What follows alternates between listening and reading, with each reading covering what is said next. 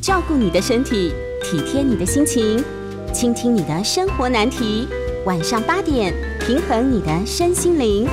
欢迎收听《全民安扣吕秋远时间。欢迎收听九八新闻台每周晚上八点播出的吕秋远时间，我是吕秋远哦。那么其实呃，疫情看起来似乎有缓解啊。假设这个华南市场问题顺利解决的话。十二号，我们应该有机会可以所谓的微解封哦。那当然，我们不知道这个疫情指挥中心想要怎么微解封，但是其实在这段隔离的时期里面，我们都受苦非常的多。那这当然包含心理上、生理上，还有经济上很多的压力，那都来了哦。那希望十天后我们可以顺利解封。那么，呃，我们今天哦，呃，要来聊，我们也访到一位医生，但是其实我们电台里面有营养扣啦，所以各位有很多健康问题都可以询问医生哦。但是我们今天邀请到这位医生蛮特别的，他是呃台中哦龙总健康管理中心主任，那当然他本身也在阳明交通大学医学系担任讲师。那么他在呃，就是说。健康管理中心担任主任，当然有他很特别、很独到的一些想法。那这个想法是什么呢？就是我们现在医生哦，其实在研究很多的问题上，呃，就是其实是比较呃，从专业思考跟从所谓的触类旁通来思考，会有不一样的视角。怎么讲哦？就像律师一样，律师单纯从法律观点去探讨问题，跟从所谓的呃。其他的日常生活当中的经验去看事情，司法官、律师角度一定不同。那这位医师也一样哦。那么今天我们邀请到呃这位医生呢，他来跟我们介绍的就是他从电影哦如何看见在电影里面出现的老年照顾跟安宁疗护的问题，这是现在在台湾老年化社会当中非常重要的一个议题。所以，我们今天就。邀请到朱维明朱医师，朱维朱医师你好，嘿，吕律师好，各位听众朋友大家晚安。是朱医师，今天谢谢您拨空来这里哦，来跟我们这个讨论这本书哦。那这本书呢，啊，我我觉得非常特别哦。以前由电影来看饮食，这是有的，很多的饮食家会写这方面的东西。但朱医师您写的是哦，就是。我在电影中看见的老年照顾跟安宁疗护，那当然它里面的标题是“走过道谢道歉可以无憾，道爱道别”。但是，嗯，呃，可能这个标题比较抽象，我就直接讲，呃，就是这本书主题是在描述朱医师您在电影当中看到的老年照护跟安宁疗护的问题。那这本书有二十五部电影哦。那，嗯，朱医师，我想。呃，就您您蛮年轻的哦，呃，这个三十几岁而已就当上主任哦。我我想请教一下朱医师，医生不是很忙吗？您怎么会有空看这么多部电影？是您以前大学时代的兴趣是吧？呃，这其实是从小的一个兴趣，从小小对小时候就是。我想吕律师应该也经历过我们那个年代，小时候就只有我我跟你不同年代，我跟你不同年代，你小我一个世代以上，真的吗？真的真的，我问你嘛，你你玩过那个什么养养小鸡吗？你玩过吗？电子鸡？电子鸡？我知有啊有啊有啊，你真的有玩过？你不要骗我。同学有玩过，同哦同学有玩过，对对，你有玩过掌上型电动？那个忍者在下面被那个剑砸下来，然后你要闪闪闪，你有玩过那个吗？有啊有啊，我从怎么可能掌上型电动？怎么可能？我跟你讲，你你那个，等一下，我要公布一下你的年纪。你一九八三 年，你不要骗我，你小我九岁呢，是不是？好，没关系，就当你玩过。所以你从小就喜欢看这个，看电影。对我从小就是因为妈妈很喜欢看电视剧嘛，然后看电影，所以从小就是晚上晚上那时候我们其实电视只有三台。嗯，那晚上就是八点就八点档嘛，就一些，然后九点有九点档嘛，像些什么花系列的啊，什么电视剧，那十点就会电视有一些好像台视还是什么，就会开始播一些西外国的一些电影，或者是影集，哈，这小时候就是有什么马盖先呐，啊，马盖先，你怎么可能看过马盖先？有有有有。那什么飞狼啊，天龙特工队啊，哎，对对对对对对对。啊，那到国高中的时候，对，没有。是。国高中的时候就会妈妈就会带我们带我去电影院看电影，是，所以那时候就看了很就是蛮多部的电影，就培养慢慢培养这样的兴趣。是，那那高中那个年代其实也有，就是我觉得我自己会走上医疗这一行，其实也是呃跟电影蛮有关系的，因为就是在那个时候高中懵懵懂懂，不知道自己未来要走哪一行，所以就看有。因为发现一些哎，有一些医疗的电影自己蛮有兴趣的，嗯，像是一些书里面有提到，像《心灵点滴》啊，或者是一些变人啊、罗伦走的油啊那些电影，他觉得自己启发了当医生的一些兴趣。那到大学之后，之后变成一个医师，那发现说，哎，其实哎很多电影的里面的一些不一定是全部，但是部分的一些观念，其实可以应用在自己的专业上面。那于是就慢慢的就写一些文章，哎，发现这样的文章。还蛮多读者喜欢读的，因为直接跟他讲一些医学都是很生硬嘛，特别是我们做做老年照顾或者是做安宁，那要讲死亡又非常的又觉得很严肃，那又不亲近人。但是发现透过这样电影的故事，其实很多人比较可以接受这样的方式，于是就慢慢写，慢慢写，慢慢写，大概是这样的一个来由。所以这些专栏大概你从什么时候开始写的？应该差不多大概二零一七年。二零一七年的时候就慢慢开始写，对，所以其实也也是慢慢看，慢慢就是电影，慢慢没有很多时间看电影，但是就慢慢看，而且有看到觉得有比较精彩的，就把它写下来。不过这应该是小时候比较常看哦，长大以后，像你现在当主任以后，应该比较不容易了吧？现在有时间吗？现在当然是没有什么时间啦，因为就 像不不，为什么问这个问题哈？是因为安东尼·霍普金斯最近有一部《父亲》哦，对对对对对，这部您看了吗？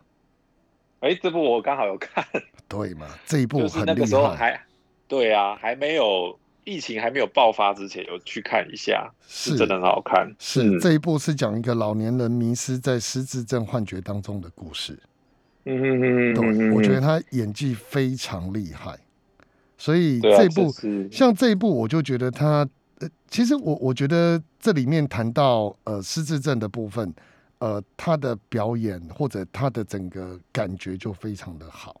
那个我们其实都说这个叫叫做 long goodbye，就是它是一个很漫长的，它是一个很漫长的再见。那这段时间他会慢慢的忘记一些事情。可是就您自己来讲，像这部，如果我现在假设以这部片来讲。你会想要写什么观点？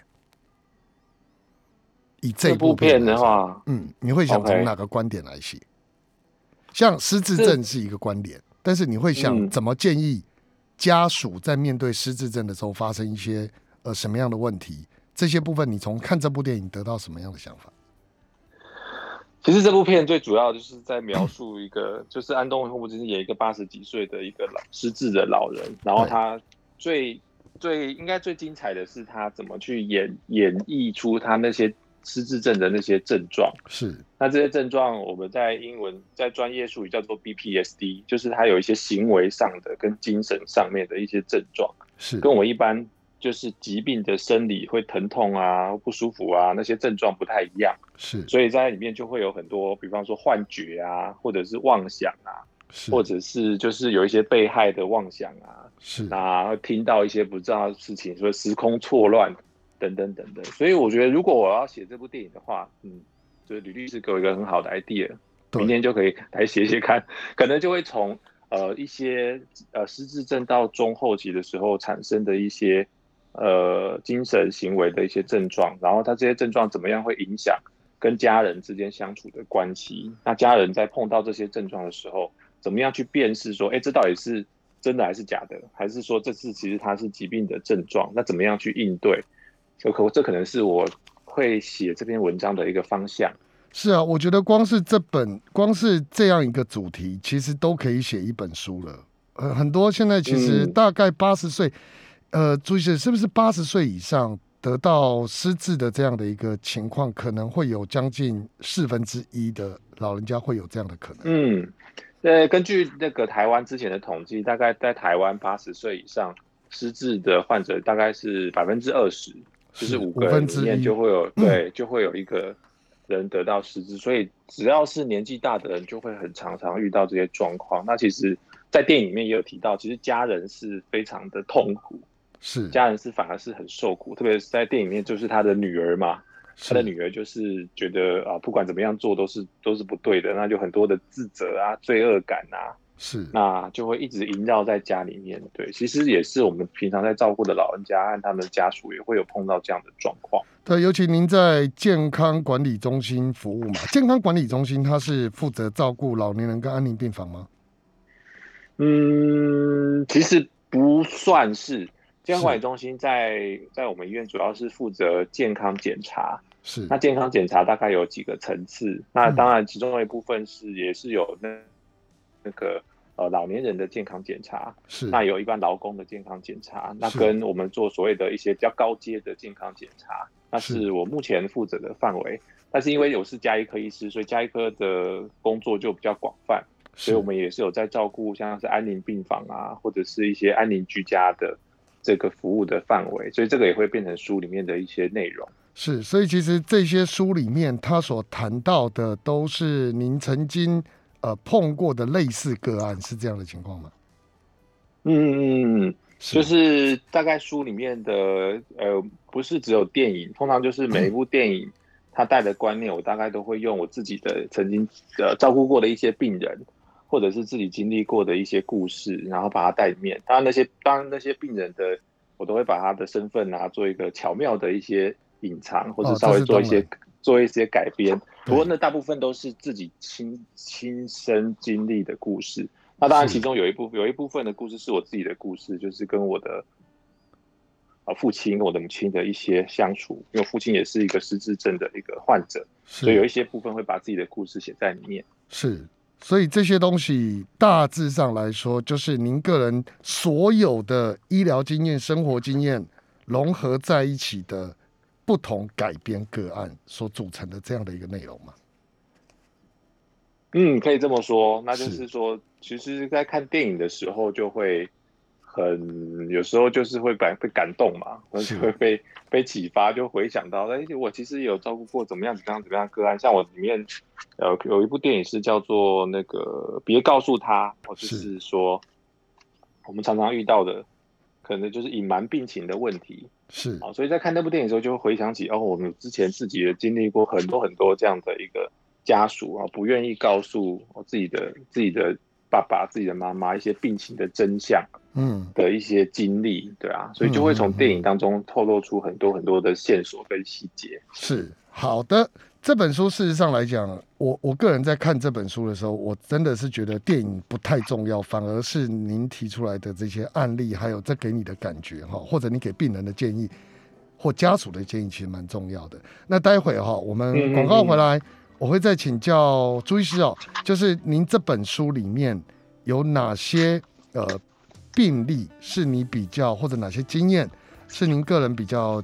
呃，有印象的，那我待会会跟听众朋友再介绍一下这本书它的一些结构跟一些内容，让听众朋友分享。那我们广告回来，我们待会见。欢迎回到九八新闻台吕秋远时间，我是吕秋远。我们今天呢要来，虽然我本来我们我们计划有跟我讲，他说他想要我去问那个朱医师说现在疫情的状况，可是我觉得疫情疫情也不是我们能够烦恼的事情啊，我们就是做好。呃，就是居家要照顾自己，然后叫勤消毒，不要到处乱跑，然后呃注意自己的身体健康。目目前只能这样了哈。那么有疫苗就要去打，大概只能讲到这里。呃，至于说现在到底情况怎么样，其实我不是很清楚。而且朱医师的书非常的精彩，所以我应该舍不得把时间拿来问他这个问题哦。我我想我呃，就是刚刚如果上一段听众朋友没听到的，我简单再说明一下。呃，朱伟明朱医师呢，他写了这本书，叫做《我在电影中看见的老年照顾和安宁疗护》。那这个朱医师，我想请教你，这本书啊，它的副标题，其实我觉得应该刚好是这本书的主题。哎，怎么会这本书的感觉这句话好像是副标题？你有跟编辑讨论过吗？你说我在电影中看见的老年照顾，对，这个应该是你这本书的主题才对。我我觉得这本书主题变成走过道谢道歉，可以无憾道爱道别，呃，我反而会觉得，如果没有后面那一段话，我也不知道这本书是什么，我会以为那是那是那个心灵成长的书，你知道我意思？对。可是你加了这个标题，我就觉得，哎，老年照顾、安宁疗护真的非常重要，而且重点是它竟然可以跟我们看到的电影结合在一起。像你这部书啊，我我为什么说很精彩？就是这个书其实对于很多的。不管是我们首领者自己要用，或是年轻人要用都可以，因为我们可以看我们关照我们的家属。呃，这本书内容大概分成几个部分。第一个部分是呃，从呃就是三部电影，一个是《亲爱的房客》，一个是《血观音》，一个是《继承人生》，去看说我们到底要不要预立医疗决定。然后呢，第二部。其实就电影就比较多了，里面有六个电影去讲说，呃，安宁疗护跟在家医疗的一个概念。那么第三个部分是讲病情告知，我觉得这病情告知超重要，就是我们医生有时候病人问我们说：“医生啊，我这会好吗？”其实他可能肺腺癌四期多，他说：“嗯，我们努力应该有机会，有什么机会也不知道，到底要不要隐瞒他？嗯，或者要不要跟家属讲清楚？再来，你看哦，这个顺序非常的棒。第四个就是面对死亡，就死亡这个部分，大概这里面也有同样的哈，七部电影要来谈死亡这个意义在哪里。然后家人如果过世了，我们怎么去看？然后再来就是第五步是讲同理心沟通。那同理心沟通这边，呃，就是我们提到说要怎么样同理心沟通跟同理心回应。那这个很适合所有人来看。最后一个叫做生命的价值观。那这个生命的价值观，当然就是我们讲说，包含你提的这一步叫一路玩到挂啊，心灵点滴等等。那这六步哦，其实我我我觉得从前面开始讲，呃，就是朱医师你对于。就是继承人生，亲爱的房客跟血观音，这里面你为什么会联想到生命自主跟预立医疗决定这个问题？嗯，因为这三部电影其实它或多或少都有讨论这个预立医疗决定。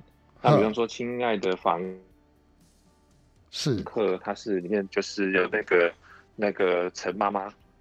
妈妈演的那个角色，她就是就是肾脏病的末期，那很痛苦。所以其实她里面她自己没有做预立疗决定，但是我就会从这个电影面来告诉读者说，那如果她有做预立疗决定的话，是不是那个故事或是电影的走向就会不一样？嗯，那《雪观音》的话也是一部很有名的一部国片。对，那里面最后最后，如果大家有印象的话，就是那个女主角唐夫人，她已经年纪老去了，那她就是。全身都是重病，那他就有做预立疗决定，所以他就希望不要做那些啊无谓的一些抢救的措施。那当医生把他这个预立医疗决定拿出来的时候呢，拿给他女儿，女儿就是唐真嘛。那唐真在这部片里面其实都是本来一开始都是小女孩的姿态出现，那到最后才长大。是他那个医师把那个预立医疗决定拿给唐真的时候，唐真就把他给在医师面前就把他给撕了。就是把它整个把它预疗金撕掉了，是，那也是很有趣的一些跟医师的一些对话，所以我就从这边来延伸说，那家人如果不同意我们的预立医疗决定的话，那该怎么办？是，那我们应该要怎么做？是，就是唐夫人应该要怎么做去避免这样的一个事情？是，不过那这里面。其实也牵涉到牵涉到吕律师的一些法律上面的一些专业是的部分。对，你有提出来，没错，在书里面你有引用法条，就是说谈到治疗的问题了。但是，但是这样讲哈，虽然我们有病人自主权利法啦，可是我我我在想的是说哈，就这个部分，其实您自己在做医生的时候，面对呃病人跟家属之间的拉扯，你会怎么去建议或怎么做处理？这个可能分成两部分啊，一个是说，当然还没有发生的时候，可能就是要看我的书里面提到的有一些建议，就是你自己要做预立医疗决定的时候，那为了不要让自己以后可能很久以后，那发生跟电影《血观音》里面的一样的状况，是好到到最后家人都跳出来反对你啊，或者是都不支持啊，所以必须要事先的做好，你跟家人就事先要做好沟通，那避免说。到最后的时候，家人完全都不支持你的状况，那这是第一个。是。那第二个是我们在啊临床上更常遇到的，就是说，那真的就已经来不及了啊，反正他就是病人已经啊病入膏肓，或者是病恹恹的躺在床上，然后家属就跳出来，就说哦，他他什么时候签的那个文件哦，我怎么都不知道。嗯。啊，怎么可以这样子呢？那就把我们医生都骂一顿，就说你们在干什么东西？这样在搞什么？那，不行，我不算，然后撤回，要撤除，是，就是他之前通通取消。那通常这样子就是说，当我们遇到这样的状况的时候，就是我们医生基本上也不会去硬干的，就是我不会说跟他说，哎，这个人就是有签这个文件，你一定要这样子做哈，就好像有人挡在你面前，你不会去，我们不会去说暴力的去揍他，或者是真的是要怎么样。而是说，我们可能还是要坐下来跟他好好的去沟通，那到底怎么样？那甚至我们也遇到，就是哎，有书里面有提到啊，姐姐跟妹妹的想法就不一样啊。嗯，然后姐姐可能觉得啊，妈妈应该要走安宁疗护啊，妹妹就说怎么可以呢？怎么一定要走一些侵入性的，继续延续她的生命？是对。那这个也是我们常常会遇到，所以遇到这种状况的时候，我觉得我们会采取的方式就是。把大家相关的关系人都找过来，那大家都是面对面坐下来讨论。那你有什么想法，你就把它讲出来，没关系。因为最在临床上最怕的就是大家都用传话的方式。是。那我们常我们也之前遇过一个案例很有趣，就是在有一次我在坐高铁的时候，嗯，我就接到接到那个一个病房哈护理长打来的电话，他就跟我说朱医师朱医师怎么办？哦，我们病房有一个阿北哈，这个姓姓李哈，这个李阿北他癌癌症末期了。嗯，那没那个呢，他那个那个 DNR 就是那个呃不做急救的那个同意书哈，每两天就重签一次。我说哈，为什么每两天就要重签一次？他说那护士长就说哦，他那个哈，他有两个儿子哈，那哥哥来的时候呢，就帮他爸爸签了那个 DNR，就是不要做急救的同意书。那隔天弟弟来的时候又说哥哥签的不算哈，他又把它撤回。那在下一天哥哥来的时候又再签一次，所以他每两天就要重签一次。那个他就问我说：“到底要怎么办？”嗯，我就说：“那哥哥跟弟弟他们有见面，就是大家有有把他找下来，找找一起找过来坐下来谈吗？”是，他说没有啊，他们都并不见面。是，我说：“那我们医医疗人员或者主治医师的角色，这好，或者护理师的角色，就是必须要创造这样的一个环境，让他们兄弟之间有机会可以坐下来去听听彼此的一个声音。”是。那这个是一部分，那另外一部分就是说，当这个病人他已经有签署，他自己有签署了这个啊预立医疗决定的时候，那我觉得对医疗人员那就是一个更好的一个工具。这是当然，因为因为即使他没办法讲话了，但是我们可以去借由说他有签署过他自己对于医疗的想象的自主的这件事情，嗯，去跟家属比较好的去讨论说，哎，那爸爸之前有签。这个预立医疗决定啊，那为什么你觉得为什么爸爸会签预立医疗决定？好，以你对你爸爸的了解啊，他为什么会想要做这样的决定？嗯，那他对生命的一些价值观跟想法是什么？嗯，他觉得哪些事情是他生命当中最重要的事情？是，那这个反而可以变成是我们去跟家属去沟通的时候一个很好的一个起始点。所以我常常在跟。就是那些呃很压力很大或者是很痛苦的家属，我都会跟他们说，其实我们要我们要做的事情，不是叫你要帮你的爸爸或你的妈妈做决定，而是我们希望你们告诉我，哦，如果你的爸爸或妈妈他意思是清楚的时候，他会做什么样的决定？嗯，因为这个问这个问题的答案只有你最清楚，因为你是他的家属，你是他的儿子或者是女儿，那我们其实都是陌生人，对，所以。要通常要儿子或女儿做决定，压力都很大。对，压力包含了他自己给自己的压力，哈，他的手足给他的压力，他的一些亲戚啊、叔叔阿伯啊给他的压力，那甚至病人的朋友啊，哈，就是这都也会给他压力，都会给他压力，所以他很难做决定。所以我们要把他的压力尽量可以让他可以去放下，就是第一个是让病人自己可以。讲出他的心声，所以他病人自己曾经签署过的文件是很有效的。再来就是我们要跟家属说，哦，我们不是要你去做这个决定，我们是要你告诉我，那如果你的家人哦，如果你的长辈还是很清楚的话，你觉得他会做什么样的决定？那你来帮他发这个声音，那就会让他的做做选择的时候压力比较小一点。是，那不过就是其实要要引导出这一些呃，他对于这个整个家人的一些过去的经验跟想法，其实是需要蛮多的一些时间跟一些沟通上面的技巧。我觉得这个大概就是我会遇到，对啊，这个大概就是我遇到呃，像吕律师讲到这种状况的时候，一些处理的方式。对，因为我觉得这个部分很难，尤其是如果家属的意见不一致的时候，他甚至会说：“你是要谋害爸爸吗？嗯，你要谋杀他吗？他人明明还可以呼吸，为什么你怎么样怎么样怎么样的问题就来了？”嗯，所以其实我觉得我们面临这种问题的时候，我们自己，呃，当然我自己没有遇过，但是我觉得我们在处理法律案件的时候，很多人大概都是这样的一个情况。好，那谢谢朱医师哦。那我们待会广告回来，我们再针对下一个部分，就是有关于病情告知的，还有就是说面对死亡的部分，我们待会广告回来，我们继续聊。欢迎回到九八新闻台吕秋远时间，我是吕秋远哦。那我们今天访问到的是朱维明朱医师。那么朱维明朱医师呢，他写的这本书叫做《我在电影中看见的老人照顾跟》。安宁疗护，那么主要谈的就是刚刚我们在节目里面提到那几个主题哦。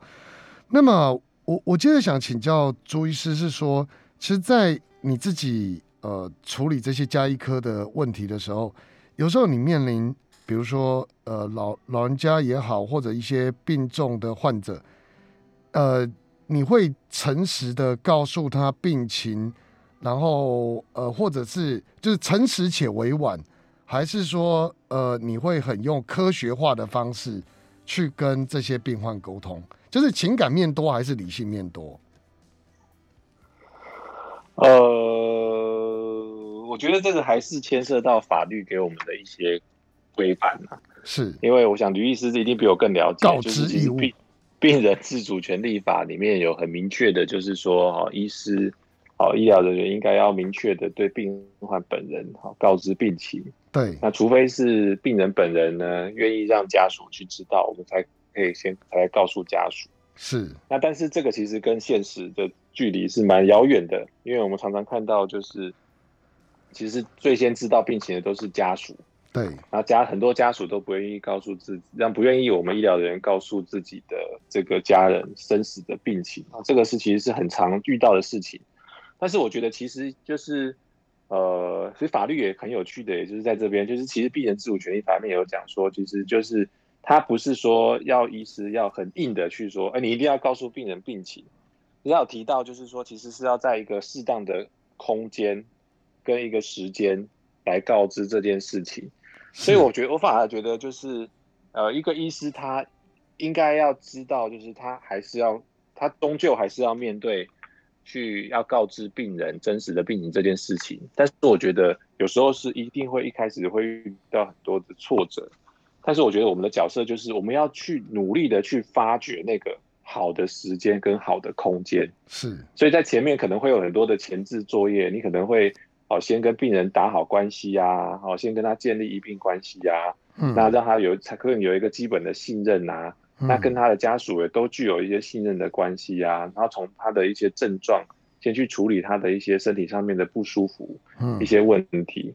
那他对你的医疗有信任之后，那你慢慢的再从就是呃书里面有提到用告知坏消息的一些沟通的方式，好去跟他聊他过去治疗的一些经验啊一些经历，他对于自己身体上面的一些观感，对于自己身体感受到的一些变化。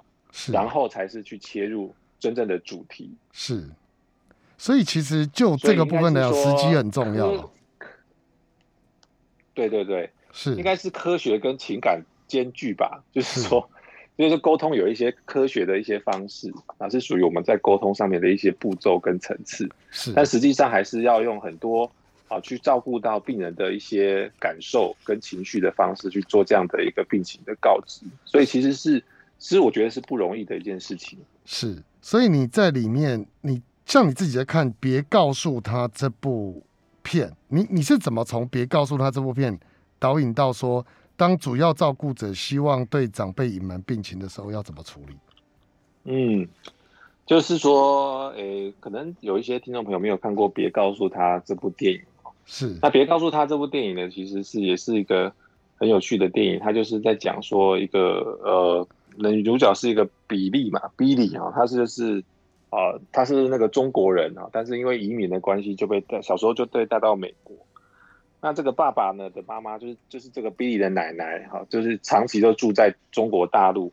那发现有一天就发现他是肺癌末期了啊！这个时候呢，这个 Billy 的爸爸呢，就是要回去中国去看他妈妈，要把全家人都回去看，但是又不敢告诉他妈妈真实的病情，所以大家就骗，就是找一个借口啊，就是说啊，侄子要要结婚啊，什么我们要去办一个婚礼啊，所以大家都回来看你这样子，就是这样的一个故事。那 Billy Billy 因为从小就接受西方的教育嘛，所以他就觉得。那家人怎么可以就是骗我奶奶呢？都不告诉他真实的病情，所以他就处在一个等于是东西方的一个文不同的文化的一个冲击的下面。那这个其实就让我们想到，就是这样的病人或这样的家属，其实在台湾也非常的常见呢。是，所以我就想起来，我遇到了一个和印象很深刻的一个病人，是我去做看那个安宁居家的时候。那因为我们每个每个礼拜都有一个时间要去呃。病人的家里面去看病人，然后那个病人大部分都是癌症末期的病人，所以有一天呢，我就想要要去出发去看一个那个新病人，那个病人在大雅是，她是一个八十七岁的一个婆婆，肺癌末期，嗯，那最近就是有热膜积水啊、喘啊，所以原来的那个呃胸腔科的团队就会诊了安宁团队，好，那我第一次去看他，那在。我们都坐计程车嘛，所以在车上的时候就会看一下他的病历。那我就看说，哦，这个肺癌末期啊，什么什么什么什么，有什么目前在用什么什么药物啊，什么什么。然后就看到那个护理师在病历上写着一排小字，哈，就写说，嗯，儿子要隐瞒病情。嗯，我看到这边我就觉得，呃，很也也讶有点讶异，我就问旁边的居家护理师说，哈。他儿子要隐瞒病情，然后他就跟我说：“对啊，我昨天打电话联络的时候，儿子还特别交代，千万不可以说跟癌症有关的任何的字眼，不可以跟癌症说。他妈妈知道吧？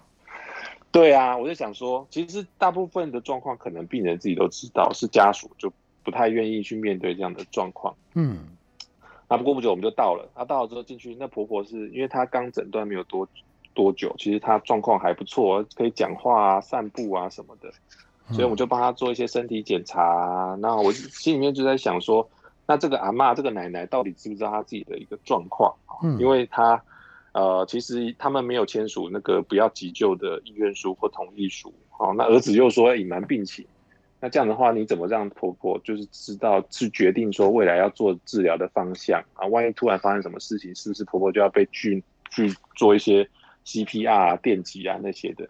嗯。所以我就一边在做身体检查，一边在思考要怎么办啊。那我就看到那个家里面去居家做居家最好玩，就是可以看到很多生活的一些样貌。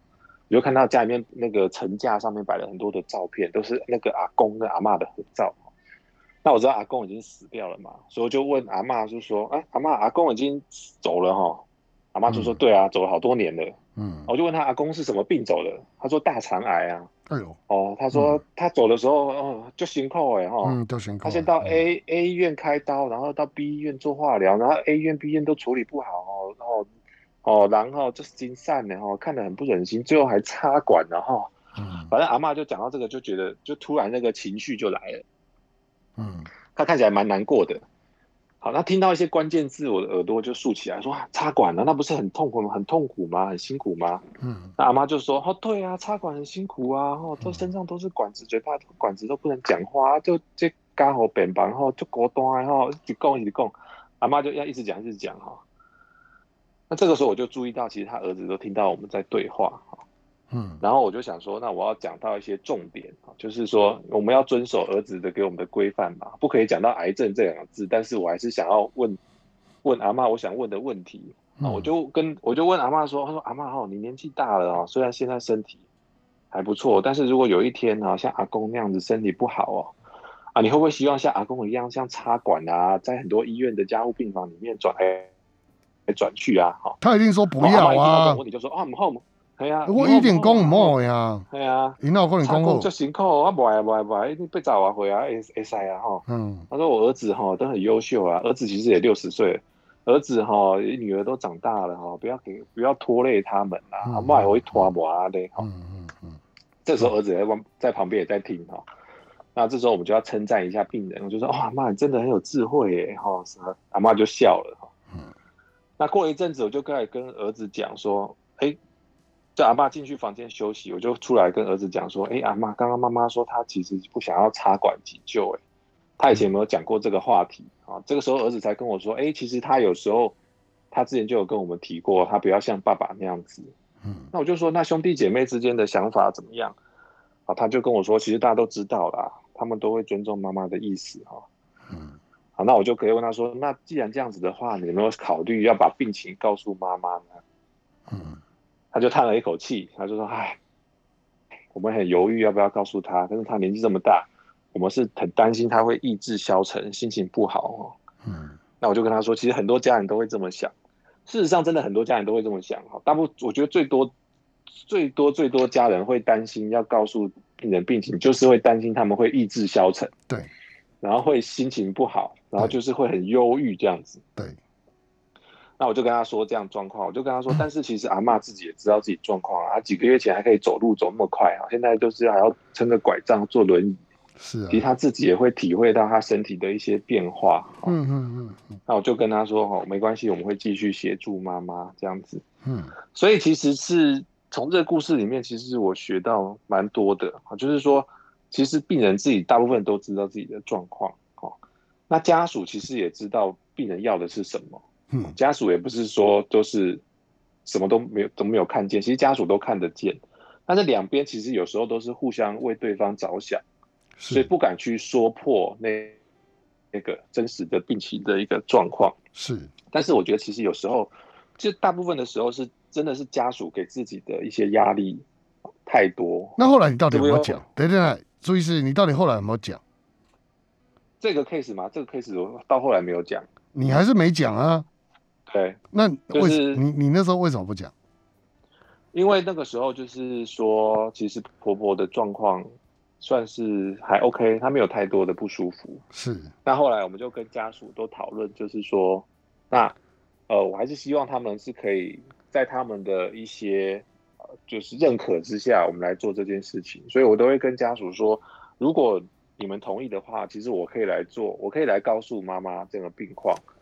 不过他们当然，因为他们很多家人啊，很多兄弟姐妹，所以也是。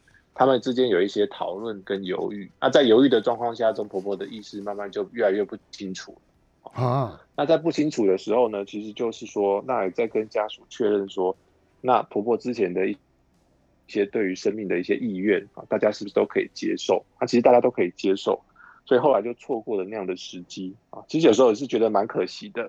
那婆婆不在了吗？对啊。OK。好，蛮蛮是蛮遗憾的。那但是简单来说，就是其实对于这个部分来讲，家属确实有他的困难，这应该听起来是没有错的。好，那谢谢朱医师哦。那我们广告回来哈，我们就来跟朱医师聊一下。就这本书来讲，嗯，朱医师写完之后，呃，其实你下一步有没有什么样新的想法？比如说，我们还有很多，我跟你讲日剧。日剧里面有很多 医疗剧，我们待会来聊聊这一块。好，好，广告了，我们待会见。欢迎回到九八新闻台吕秋远时间，我是吕秋远。我们今天邀请到朱维明朱医师，那么他个人在台中龙总健康管理中心担任主任哦，那他也是阳明交通大学医学系讲师，在这个部分来讲，他非常专业的呃，有关于家庭家医长照这一块。那么他特别专业的部分是看电影，从小他甚至所以跟各位讲，带孩子去看电影有助于他立志当医生哦。这个这样的错呃谬误推论方式，偶尔可以参考哈。不是每个喜欢看电影都会变医生，但是有机会变成像朱医师一样的医生。那么朱医师，您这本书哦，就是谈到的这些电影里面，它其实都不算是。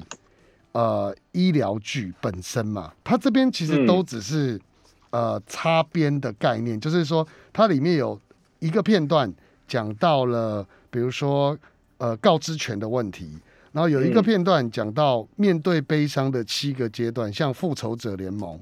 那你自己以前会对于所谓的医疗剧，呃，会去看这些所谓的，就像我们看律政剧哦，律师剧，有时候会看不太下去，就是，嗯，编剧都乱写。然后那个法院都乱摆这样，法官跟检察官坐在一起，哪有这种东西呀？好，但是移民自己来讲，你自己以前看的医疗剧，就是专门在讲医疗的多吗？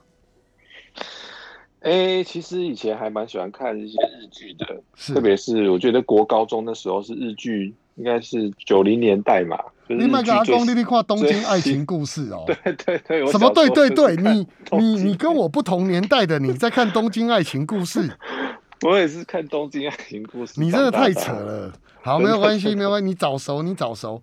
那请教一下，你在看这些，比如说你早期看的一些医疗剧哦，那那呃，你自己觉得说这些东西跟你后来在做实务工作的时候差距会不会很大？嗯，当然，戏剧本身一定是它有一些它比较夸大的一些层次嘛。对。那我像我印象最深刻的就是小时候最喜欢看的，除了日剧以外，还有那个像美剧，就是有《急诊室的春天》。嗯。不知道就是吕律师有没有看过？是那个乔乔治克隆尼，就是年轻的时候在。哎，我知道。是，他还出好几季。嗯。对他十几季，第一季的第一集就是。就是在演那男主男主角是一个 intern，就实习医师，他刚刚到急诊室就被那些急诊啊血压什么的吓到了，这样子是对。然后就有一幕就是他跟他他就有来了一个女病人，然后他这个那个女病人就之后就开始谈起恋爱来，我就想说这到底在演什么哇哥？这个这个很难，这个不可能，刘一凡医疗伦理，这个太难了。对，但是这个就是戏剧，它就是但技术的部分，我讲的是技术的部分，比如说他描述的这些东西。他其实，你觉得这个东西是在我们目前，比如说不不谈戏剧张力来讲，他们在做这些戏剧的时候，呃，就您观察的理论或者实物上是可行的吗？比如说他要开心脏，他就想出一个很厉害的方法，因为我们是门外汉看不懂，就觉得哇好棒棒哦，你又解决了一个医疗难题。但这种他们在设计的时候会考虑到可行性吗？你自己在看的时候会觉得太荒谬吗？我觉得其实大部分，比方说就是像欧美或是日本，他们如果是纯粹医疗剧的话，其实他们对多半都是有一些医疗的顾问在后面去 back up 这些药物啊，或者是疾病啊。但是比较应该比较夸张的是一些治疗的过程吧，哦，就是说他他可能一个一个疾病的治疗是需要好几天的时间，哦，或者是好几个小时，甚至是好几个月的时间，他他必须要浓缩。浓缩在哦几十分钟的一个场景，或者是哦，就是这个病人从从这个这里转到那里，然后这个转接都非常的顺利很快，但是这是在现实当中当然是比较不太可能发生的事情。嗯嗯。所以我觉得有一部分是符合现实的，但是有一部分，特别是在一些场景的转换啊，或者是一些空间的转换啊，照顾的连接，有时候就会比较夸张一点。但是基本上我还是觉得，就是如果是纯粹医疗剧会。大部分都还是经过考究的，但是有一些就是常常网络上的一些，就是会有把一些呃台湾的一些什么剧情啊，哦那个那个什么那个花系列龙卷风那个就不用讲了，哦那个太夸张，管管子差错的那个就会那个那个可能就比较没有经过专业的一些，是那真的是蛮夸张的判断那个剧情的真伪。那你自己本身就是说在看医疗剧的时候，会不会产生像你在看电影的时候有这一类型的说？想到长照或想到呃医疗等等的这些想法，还是说你只有看电影会？其实也会耶，但是就是医疗剧，因为追剧本身就是一个你会一直看、一直看、一直看、一直看，就是来不及。它有一个，就是它会，你第一集看完就会想要看第二集嘛，第二集看完就想要看第三集，是。所以你看完看到第三集的时候，可能第一集的一些剧情可能已经不是这么的印象，不是这么的深刻。是。那这个时候就跟电影，就跟电影它是比较比较聚焦的那种感觉，会比较不太一样。是。但是如果真的是硬要硬要来说的话，其实电视剧本身其实是里面包含更多的一些内容跟情节。是。那也是很值得去探讨的。是，我其实蛮期待您这次可以看个美剧或日剧，有没有写个一本书？我觉得这也下一本吗？下一对对对对，您您自己的写作计划大概是什么？你自己有没有什么写作计划？未来？呃，有，其实就是呃，其实有一本书，就是其实去年就开始写的，是关于那个老，也是跟老年人的长照比较关系，是在讨论呃自立资源的一本书。是，那所谓自立资源，就是讲说，其实我们现在的长照哦，就是我之前写过一篇文章，就是我们现在的长照通常都是把老人家送到护理之家，然后就把他有的就要把他绑起来啊，好绑在床上啊，或者是一直一直。一直喂他吃东西呀，或者是就是让他看电视啊。其实这个可能不是一个好，比较现在越来越觉得这样不是一个很好的照顾的方式，是，而是说，所谓而是说，自立资源的主要的态度就是，老人家其实是有能力，可是他是可以恢复一些能力，去自己去做一些生活，自己做一些事情。那我们一直帮他，我们帮他吃饭，帮他换尿布，帮他上厕所，反而是去阻碍了他这些能力的一些。展现，那反而对他的身体的退化是很不利的，所以就是在长照界有叫自立资源这个概念，所以之前就有跟那个另外一个，就是我们这个智力资源在引进台湾的这个老师，想要再合写一本书啊，做一些做一些这个长照机构人员的一些访问，不然因为疫情的关系，目前就是暂时停摆下来，但是这个是之后的之后的一些计划。好，谢谢医师。那也希望之后您如果就是，呃，这本书预计什么时候会出来？新的，希望是今年会出来。今年，好好好，希望很快就能够再度访问您。今天非常谢谢我们医师在这本我在电影中看见的老人照顾与安宁疗护上面的介绍。那其实也谢谢医师您在疫情期间对我们台湾做的贡献，谢谢你。没有，谢谢吕律师，大家都要一起努力，对我们一起平安。好，谢谢医师，那我们之后就期待您的新书喽。谢谢吕律师，嗯，好，拜拜，拜拜。